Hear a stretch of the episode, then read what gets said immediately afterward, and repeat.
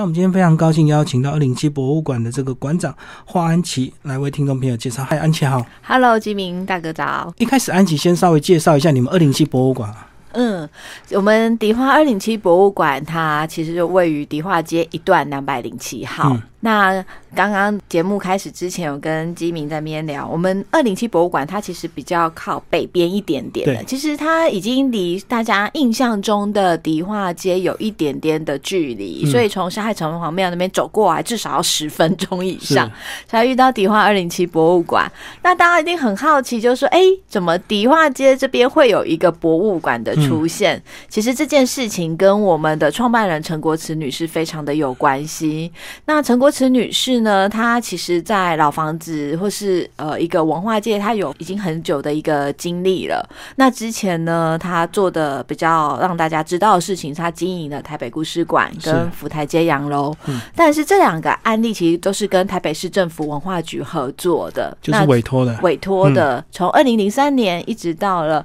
二零一五年的这段时间。那二零一一四年、一五年的那时候，她去。接了一份新工作，就是国家表演艺术中心的董事长。嗯，那因为那边的工作比较繁忙，所以他想说，哎、跟政府合作了，已经有一定的时间了，所以他就想说，可以休息一下，转换一下，对，交给嗯。更有能力的人来照顾这两间老房子，所以他就结束了台北故事馆的这个时间的一个活化的工作。那但是他个人还是非常喜欢老房子，所以呢，迪化二零七博物馆这个博物馆其实是陈国慈女士她所买下来的一栋老房子。嗯她从香港过来，她出生在香港，她就觉得香港的房子拆的好快，然后每一次她回到香港，就会发现说这边又不一样，那边都不一样，许多她的童年的记忆或者是她成长的记忆就这样消失了，所以她一直很爱老房子。那结束跟台北市政府的合作之后，他就觉得说，这一次我想要自己拥有一间老房子。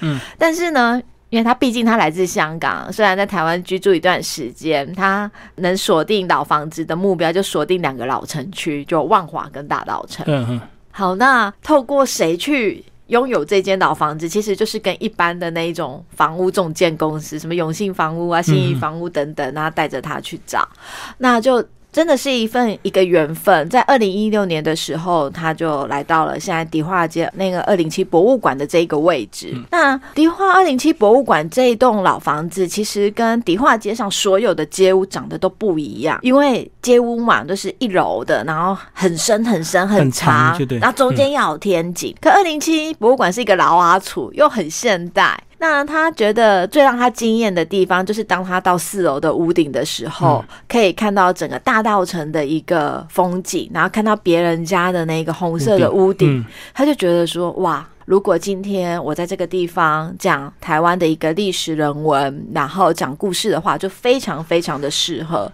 所以在二零一六年，他就买下了迪化二零七博物馆的这栋房子。那买下来之后，我们经过一年的整修。那这一年的整修呢，跟我们出这本书其实也有一些关系，因为之前我们的身份就比较像是台北市政府修好之后，我们进驻。经营就对，对我们从来没有碰过一间房子是从自己开始整修的，嗯所以我们进去整修的时候才发现说，哦，原来老房子也会电力不够。嗯嗯，对，因为这栋房子在我们还没进驻之前，有十年的时间是没有人居住的。那在迪化街做一个管线汰换的时候，我们是那间房子那时候的主人没有被通知到之类，反正就错过那个时期。那以至于就是我们。要进驻成为一个博物馆的时候，因为博物馆必须要有一些空调设备、恒湿恒温、基本的电力的时候，发现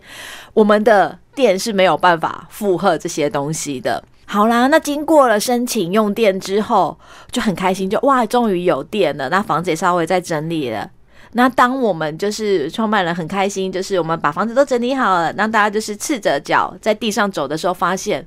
怎么 妈妈的，对会漏电？我觉得我们讲起来会觉得说，哎呀。怎么会这样子呢？可是对于一些很有经验的老房子的修缮者来讲，他就说：“哦，因为电线老旧，这是老房子第一件事情要处理的。那因为我们边做边学所以没有经验。那在开馆之后，创办人就觉得说，大家很喜欢问他说，老房子可以做什么用？但是我们本身的团队在做的事情就是一个迷你型的博物馆。嗯，那我们也很想说，收集其他老房子的一个用法跟用途。那更希望的是说，要跟大家讲说如何经营，然后以及会遇到什么样的事情。所以我们在二零一七年开馆的时候，就决定两年后希望这本书可以问世。嗯，所以在今年二零一九年的五月份，我们这本。本书就是如期的跟大家见面，所以就这样子让自己的经验跟对方分享，也跟这个对方交流对方的经验，就是到全台湾到处去找类似的一个老房子这样子嘛。嗯，我们在收集这些老房子的时候，我们会希望说这些老房子的拥有者或者是主人，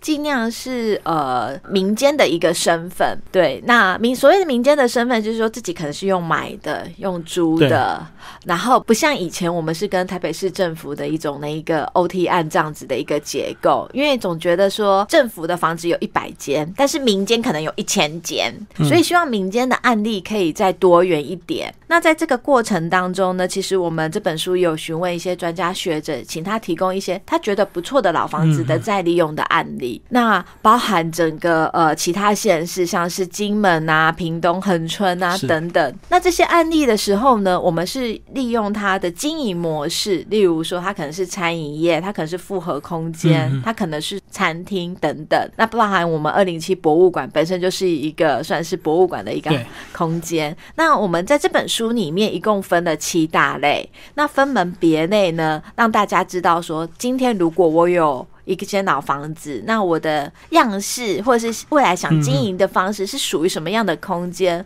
或许在这本书当中，他可以找到一些适合的案例或者是方法。那我觉得这本书其实最重要的是，我们觉得说，嗯，大家都会讲说老房子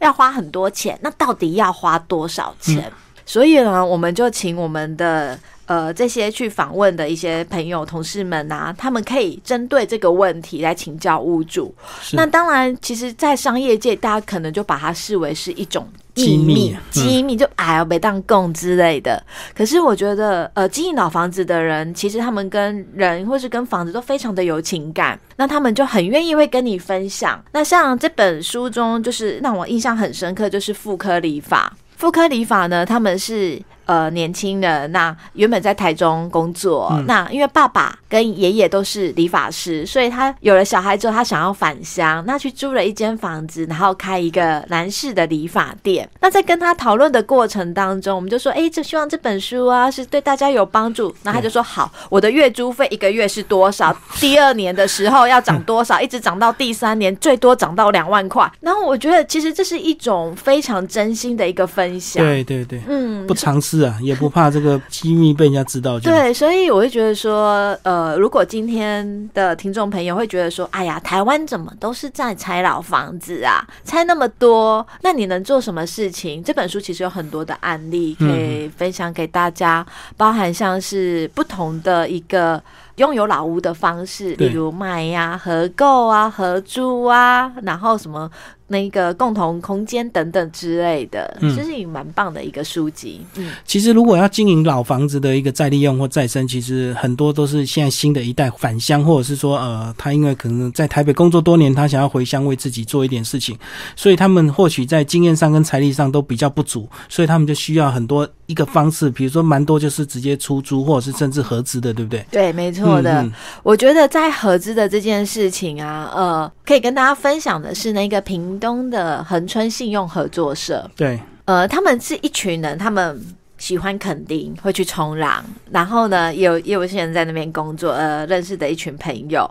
那他们呢，就是得知了一栋房子要出租之后，他们就把它一起租下来了。对，那我觉得年轻人就是呃七年级生的思考跟创意真的是很很不错，因为他们觉得说租下来，因为这个空间本身在前屋主的打造下就已经有一些既有的厨房餐饮设备了。嗯，那接下来他们的这栋房子是恒春信用合作社，有一楼跟二楼。那恒春信用合作社就是一个呃比较现代化的一个水泥建筑。那二楼的部分要做什么呢？因为恒春有非常多的背包客，嗯嗯，然后还有去冲浪的，所以他们在二楼的地方呢，打造成背包客栈。那更有趣是它的这个客栈的形式呢，是一个小小的帐篷。嗯嗯，他们就想说，这个小帐篷啊，平时的话是背包客栈，但是如果假日要办活动。因为其实大家还是喜欢老房子的人，通常喜欢艺文，就会喜欢办一些艺文活动。如果办一些呃市集呀、艺文活动的话，它一个就是一个小小的摊位，是，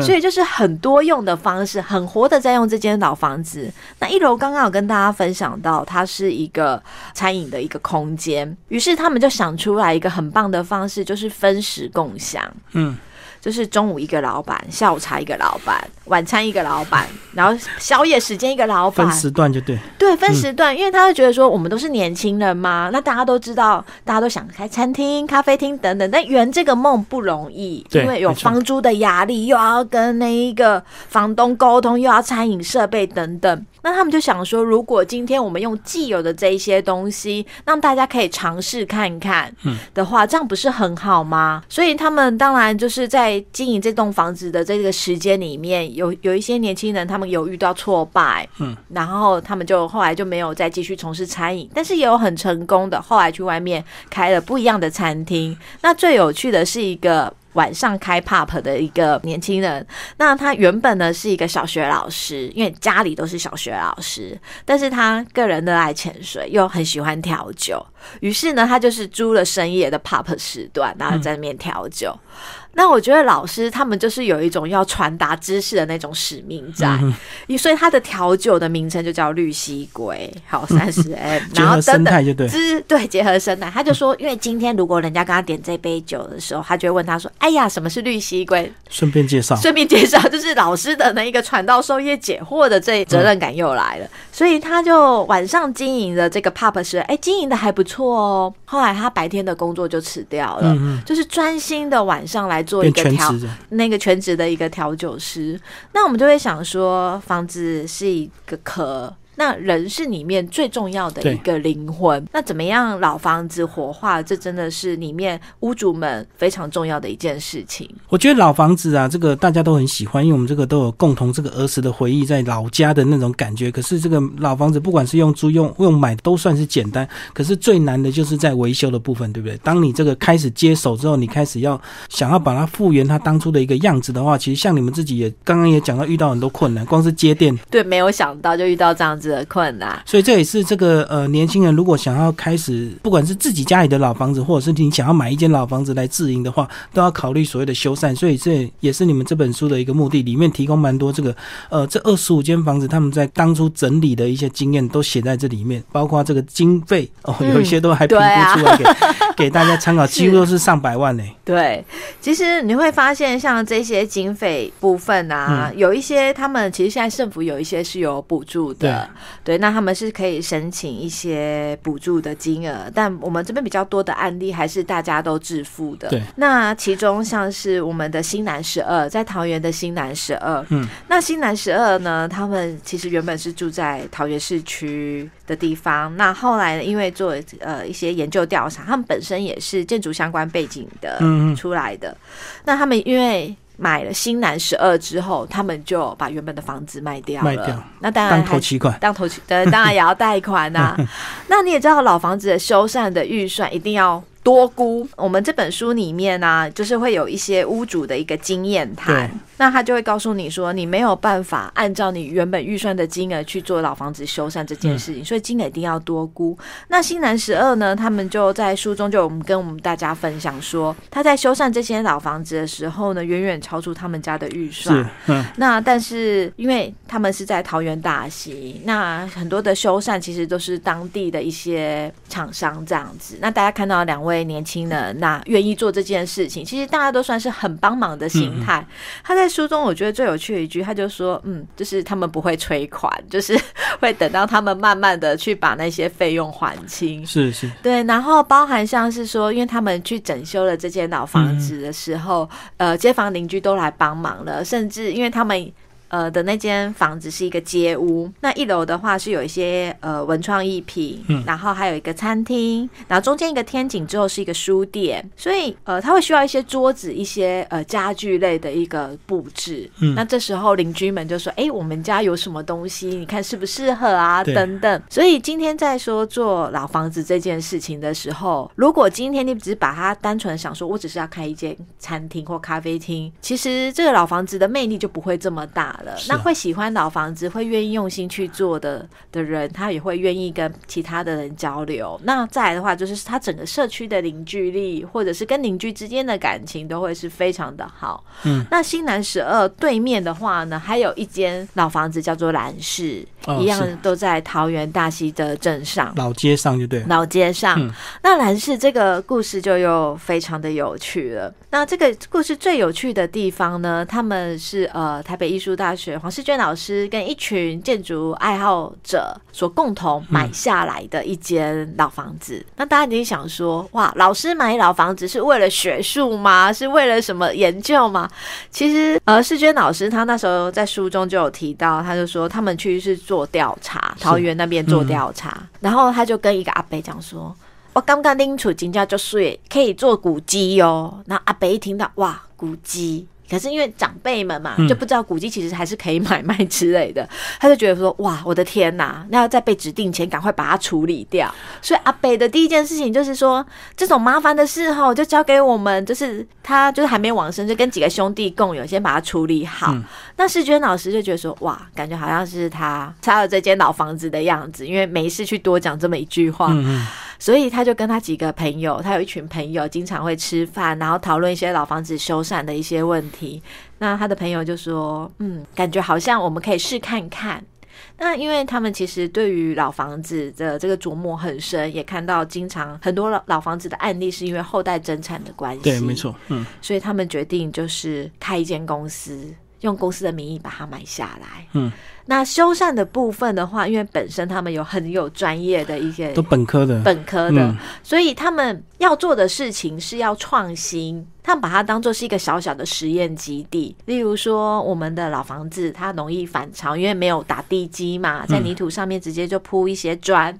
那他们就想说，如何让这个反潮的这件事情不要这么样的明显，所以他就是把一些砖的排列的方法变得是垂直的，嗯，让里面的地气可以从房子的左右两边出来。那在接下来，因为他们房子不是一步到位就全部修好，他们当中还是慢慢的修，慢慢的修的一个过程当中，大家习惯用那一个呃铁皮先把它保护起来，怕漏水。怕漏水，所以他们这时候他们所采用的是可以有采光的透明浪板。对，一样可以保护，然后也可以让这个老房子的采光的光线会比较好一点点。所以他们在这间老房子，呃，也做了一些蛮多他们在老屋修缮上面的实实验的部分。嗯，那其实我们讲到老房子这个修缮，刚刚这个呃，安琪有稍微讲到，这个大部分都是要靠自己的一个经费，但是也有一些人申请补助。先讲一下申请政府的部门的一些补助，是不是因为这个很麻烦，手续很繁琐，所以很多人到最后都放弃了，因为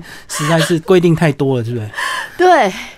因为呃，就是以世娟老师的案例，它里面就有讲到，呃，他们家的男士，他就说，要不是他们家有这么多的那个建筑背景的人，是没有办法申请这样子的补助。嗯，那其实呃，政府相关单位对于老房子其实还算蛮，就是蛮照顾的，有很多的一些条例可以协助大家修缮，但是因为表格等等的关系，对对对，对，那但这几年其实有稍微的改改善，像因为世娟老师他们是专家学者，遇到连自己都遇到这样子的困难的时候，他们经过一些会议，那所以他们现在目前桃园大溪在做一件事情，他们就是会有一个工作坊的系列，跟大家讲说如何要如何修缮，以及如何跟政府嗯合申作、请申请等等。那呃，我觉得其实他们除了呃在保护自己的这个蓝氏之外，那他们也是整个照顾了整个桃园大溪地区的一些老房子，所以蛮多屋主他们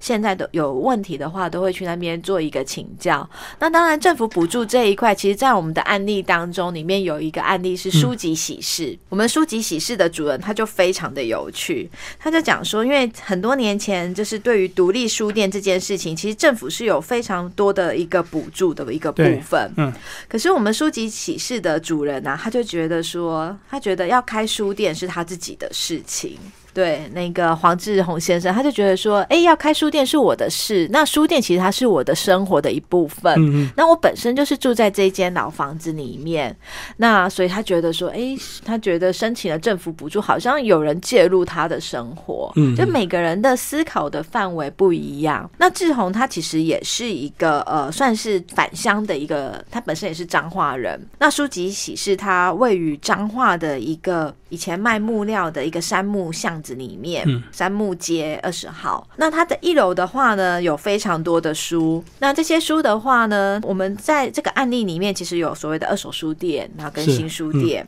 对，那在他们家的话呢，贩售的书籍呢，其实就是都有。那他们在二楼的地方呢，他们有一些餐饮的一些空间，因为。大家看的书就想坐下来喝个茶等等。那在二楼的这个餐饮空间的话呢，他们用的一些选品，包含茶的部分呢，都是尽量选用台湾在地的一个制作。那整个的话呢，我觉得最感人的是它的这一个，我们可能会想说，哎，茶馆的，就是因为它有餐饮嘛，餐饮的收入会不会非常的多，而书的销售量会比较少？但他在这本书这一篇文章的后面，他就写说，他的茶馆的收入是百分。之六十就多一点点，那书籍还是有人买的，还有百分之四十，所以看起来就是嗯，卖书这件事情似乎还是行得通的。嗯，那他在里面的时候，他就讲说，因为他这间房子的那时候的一个修缮的费用。然后以及说他是当时的一个修缮的状况，那他在修缮的时候会对大家做一些建议，就是说像是修旧如旧这件事情啊，指的是材料如旧、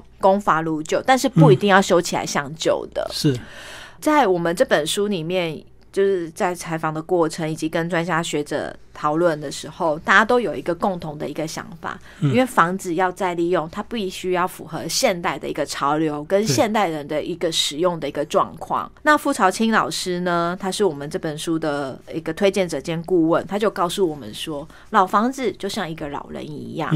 你没有必要让一个老人穿着古装在你家过生活，而是要让这个老人使用 iPhone。要学会上网，要可以吹冷气，就是要让老人去适应现代的生活。但他觉得说，照顾这些老房子跟再利用，其实就是跟。老人一样的，所以我们不要说，哎呀，要怎么样怎么样啊，会比较好，或者说，哎，以前它是一个旅馆，是不是要恢复它旅馆的功能，或是什么之类，是应该要让老房子融入我们现在的生活，这样它才会被保存下来。嗯，简单讲就是说，过去可能老房子都没有冷气，可是如果你现在复古之后，你到底要不要装冷气？你就不能坚持说，因为以前没有，我们也不要装冷气，因为以前的天候跟现在就不一样了。对，就有全球暖化上面的问题。对。对对，那其实老房子这个，当你这个呃，不管是买卖或租借，或者是当你都修好之后，最后还是要靠盈利，对不对？因为除非是像这个你们的这个创办人，他就成立博物馆，比较是算不盈利的一个为主。但是很多人都是还是背负着贷款去买了一间房子，或者是花了很多钱去修理自己的一个这个房子，最后还是要有盈利。那讲一下他们这个盈利模式好不好？几乎好像餐饮还是蛮大众的，对不对？对，因为毕竟食衣住行嘛，对。那个吃这件事情，民以食为天，还是非常重要的，而且比较容易入门，比较入门，但是。我们在这本书里面，其实像是我们就会跟大家分享，以那一个开餐厅的好市集为主好了。好市集呢，他们其实原本是要开一间，就原本只是单纯的开餐厅而已。那但是他不小心就让他看到一间漂亮的老房子。我觉得老屋自己真的会找 主人，对，找了一个好心的主人。好，那他们要开餐厅的时候，当然里面的他就有讲说，房子里面的内容物真的是非常重要，包含像是餐饮是否到位。嗯，对，好吃也是很重要。好吃是很重要，因为你要让老房子活下去，总不能说我靠房子的外观吸引他进来之后吃一次觉得不好吃，然后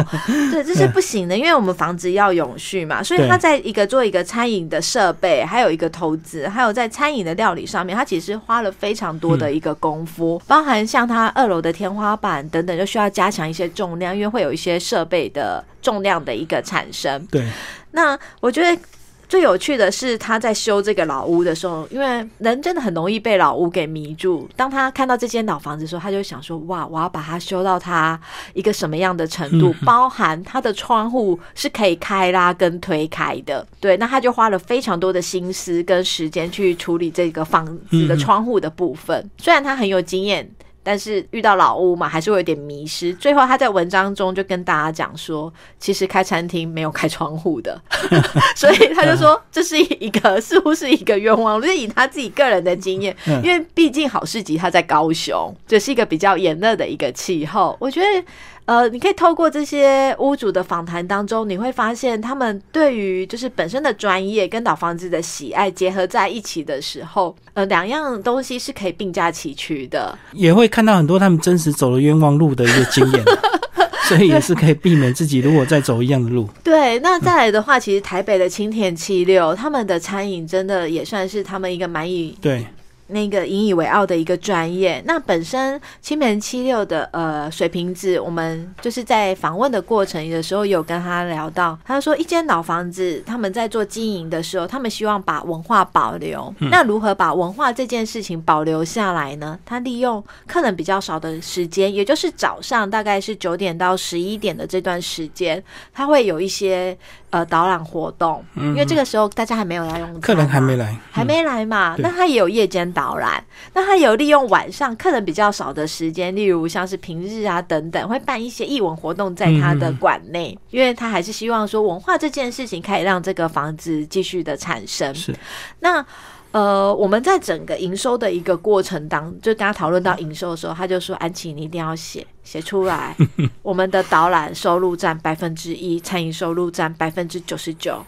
百分之一不是我们不努力，是我们办了三百多场的活动。嗯，所以就是文化活动。今天如果是一个民间要来自负盈亏照顾一间老房子的话，其实是呃不太能支撑的，是有一点难度的。当然，呃，他们为了就是要降低它的营运成本，他们有一个野草居，就是另外一间可以共享食材来做一些的一个分担。那老房子为什么会在呃我们经营的时候会花钱？青田七六的案例为主的话，因为他们其实呃旁边的话也会有一些呃蚊虫，所以他们要做，因为木头的房子要做白蚁，嗯然后屋顶呢要防漏水，因为是日式宿舍，年代有点久远。然后接下来呢，就是每年呢可能要做一些园艺啊、锯树啊等等，因为旁边的那个树很高，避免台风的季节的时候倒下来等等，所以它整个环境的维护的费用其实是非常非常的高的。对，那不好包含一些平常的一些人事。管销等等，光是老房子自己本身，那为了要。合乎就是我们有文资身份的老房子做再利用，我们也是要花一笔费用去做一个所谓的呃应应计划，来符合现在目前的台北市政府以及国家所规定的任何一项的一个法规。那当然这个也是一个不小的费用。所以水瓶子他每次在跟我们讲到老房子的时候，他就说：“我真的也很想啊，就是导览时间多一点啊，但是就是真的就是我们还是需要一些费用，才有让这间老房。”好好的可以继续经营，而且他讲他导览的三百多场只有占收入的一趴，你就知道这个导览费用是多低呀。因为一般我们会花几千块住民宿或好的饭店，可是我们可能舍不得花几百块去听一场导览，对不对？对，因为这个是价值观的一个问题。好，那讲了这么多这个呃这个刻骨铭心这个艰难的一个经验，那总有比较容易入门的，帮我们分享这个金门这个呃民宿好不好？这算是一个比较容易入门的一个方式。嗯，对，其实呃金门的这个水调歌头的这个民宿的话，是我们里面比较特别的一个案例。呃，大家都知道金门就是很多很漂亮。样的老房子、闽南建筑。闽南建筑啊、嗯。碉堡等等古色古香之类的。那金门县政府之前就曾经做过一件事情，就是因为后代大部分都不在金门当地，或者是他们那时候是南洋经商回馈家乡等等的主措等等的，嗯。所以金门县政府其实就是把他们这些房子有签一个约，就是我帮你修缮，那你交给金门县政府代管三十年。对，租长约就对。对，嗯好，那代管三十年之后呢，金门县政府就会花一笔钱去帮他做整修。那整修修复了之后呢，它就会开放给民间做一个进驻。是，那因为其实我们在所谓的政府跟民间单位的合作的部分呢，其实都有所谓的 OT 案，嗯，就是一个营运转移的一个案，通常都会有使用年限，例如呃最多九年，是，对，那九年之后就可能就是要再重新评估。就像你们之前那个台北故事馆一样啊。嗯对，也是三三三九。对，那进入水调歌头的话，它当然就是修缮这些，其实政府的部门都已经大部分都做好了。那再接下来就是要看经营者要各凭本事喽。对，如何在一个呃一样都是老屋的氛围里面，打造出属于自己不一样的风格。这时候，我们的严小姐她就真的非常的投入跟认真，她。把他的一个对于生活上面的喜好，以及他对于金门文化的一个了解，来装饰这间房子。那这间房子最特别的是，因为老房子本身的采光就已经非常的好，所以他在搭配他的一些家饰的时候，会有让人家回到以前老家的一种感觉。嗯嗯，所以可能那个房子有很多栋，那其实外观修复的都差不多，但是各凭本事就是靠软底跟服务，对不对？应该是说不是说差不多，是他那时候的房子长得都差不多，都差不多那个样子差不多样式，对都是那种古厝的那样的样子。那最后就是看品质啊，这个服务，然后或者是看里面的一些装潢。嗯，我们经常都会说屋主们都是这个房子里面的灵魂，那这个灵魂其实是非常的重要的。嗯，嗯，所以看了这么多这个老房子这个创生的一个经验，这个呃，不知道听众朋友有没有兴趣想要买一间自己的一个老房子，或者是把家里这个可能你们的主处很多年都已经废弃在那里了，是不是可以把它整理出来？因为其实房子如果没有人住，反而坏的更快，对不对？对，没错。嗯其实呃，以木造的房子来讲，你今天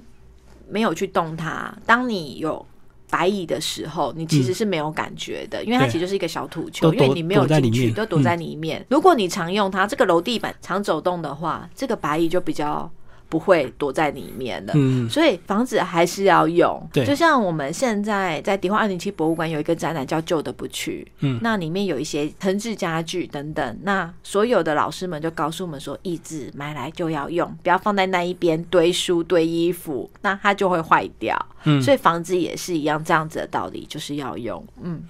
好，今天非常感谢我们的馆长呃华安琪为大家介绍这个老屋创生。那其实刚好配合这本书，你们也呃做了一个特展，对不对？稍微帮我们介绍一下。对我们这个展览呢是老房子新生命的特展，那现在已经开始了，一直展到九月二十九号。嗯那迪旺二零七博物馆的休馆是周二，那我们平常的开馆时间是早上十点到下午五点，那六日的话是早上十点到下午的五点半。嗯嗯，而且配合这次的一个特展，其实你们还把这个房子呢都做一个这个算是剖面图的模型让大家看。所以如果你看书不过瘾，那你也不方便全程到处跑的话，其实看你们的特展是最快的。对，嗯是是是，而且我现场去看过，这个每个 这个小模型都非常的精美，然后可以搭配书里来来参考这样子。嗯，好，谢谢我们的馆长。谢谢谢谢。